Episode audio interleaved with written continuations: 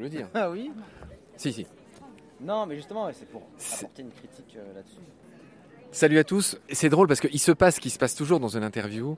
C'est-à-dire, dès que j'appuie sur le bouton arrêt, les choses réellement intéressantes se disent. Et là, j'ai décidé de rallumer pour parce que je trouve ça très intéressant.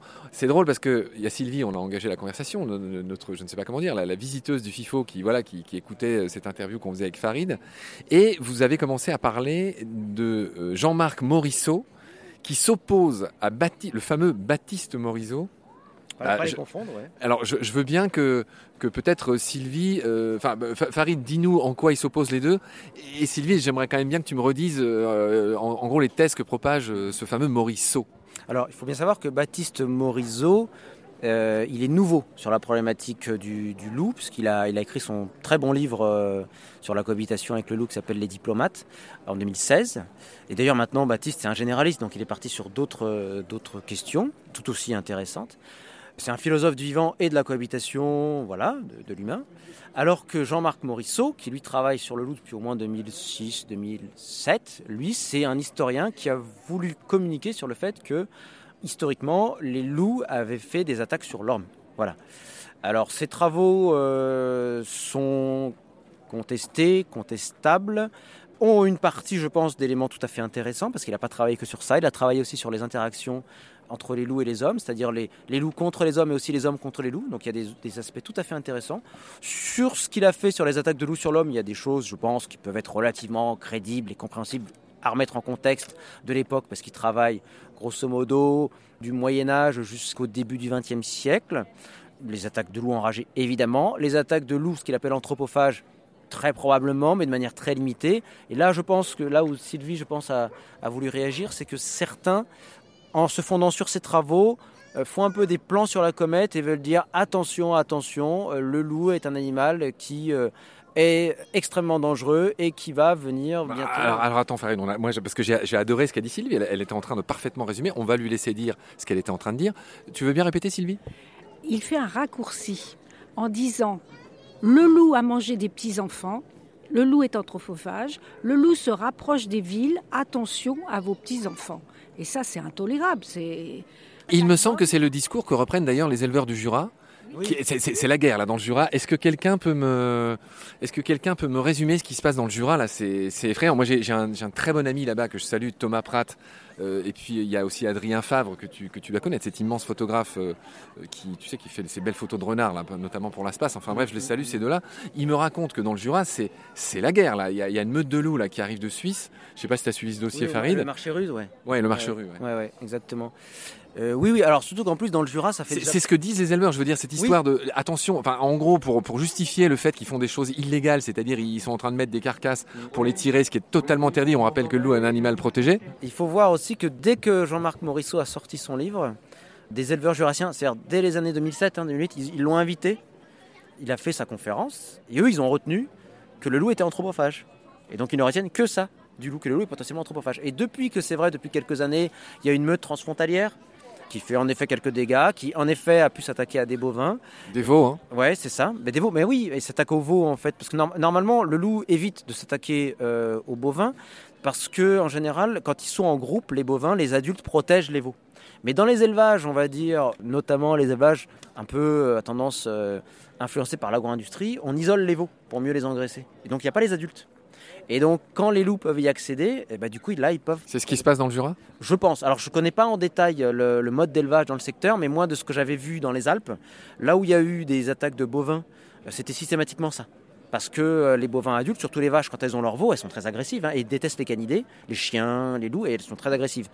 Et les loups, ils sont téméraires, mais face à une, une vache, et surtout s'il y a un taureau dans le secteur, et qui chargent, euh, ils font pas les malins. Par contre, les veaux, non, ils sont apeurés. Donc euh, les loups peuvent tout à fait s'attaquer. Euh, c'était le gros problème aux États-Unis. Hein. aux États-Unis, autour du Yellowstone, quand les loups sont sortis, ils sont attaqués aux bovins parce qu'il y avait ces troupeaux de veaux.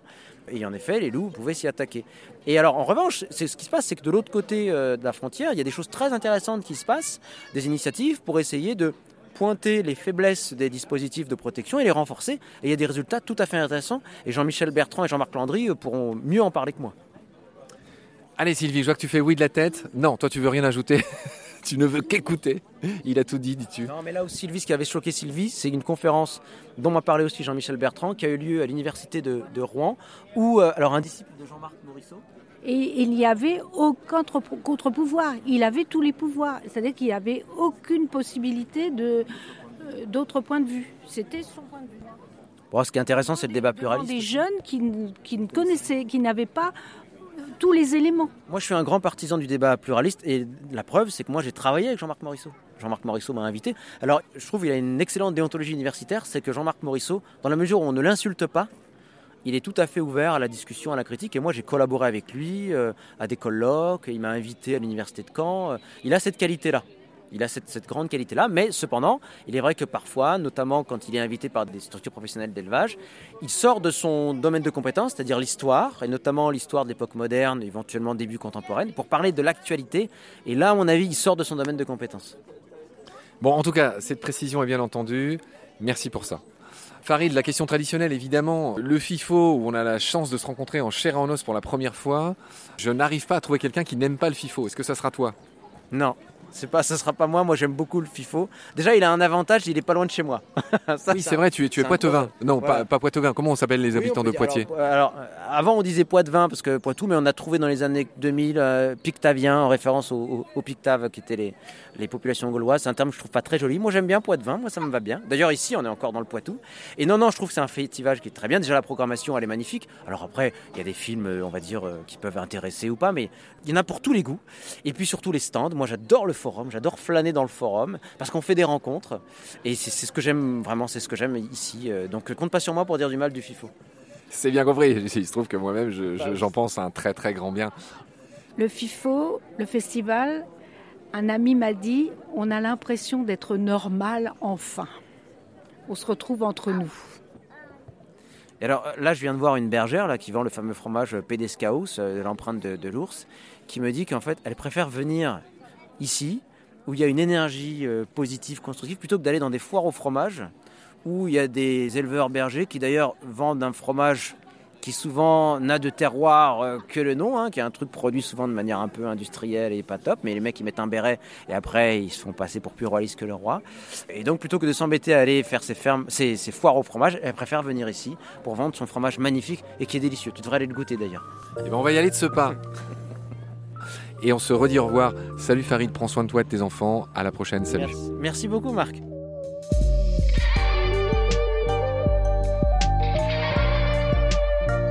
C'est la fin de cet épisode. Merci de l'avoir suivi.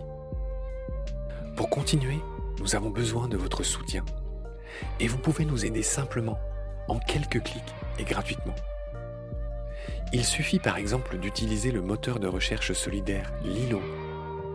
Ainsi, chacune de vos recherches sur Internet générera des gouttes qui seront reversées au projet de votre choix, comme Baleine sous gravillon par exemple. Vous pouvez par ailleurs vous abonner à nos podcasts comme d'habitude, partager les liens, devenir adhérent de l'association BSG ou encore faire un don sur Helloasso ou sur Tipeee. Grand merci par avance. Je remercie tous mes équipiers pour leur aide précieuse. Je vous retrouve bientôt pour de nouveaux épisodes. Et d'ici là, prenez soin de vous et de ce qu'il y a autour de vous. Merci. À bientôt.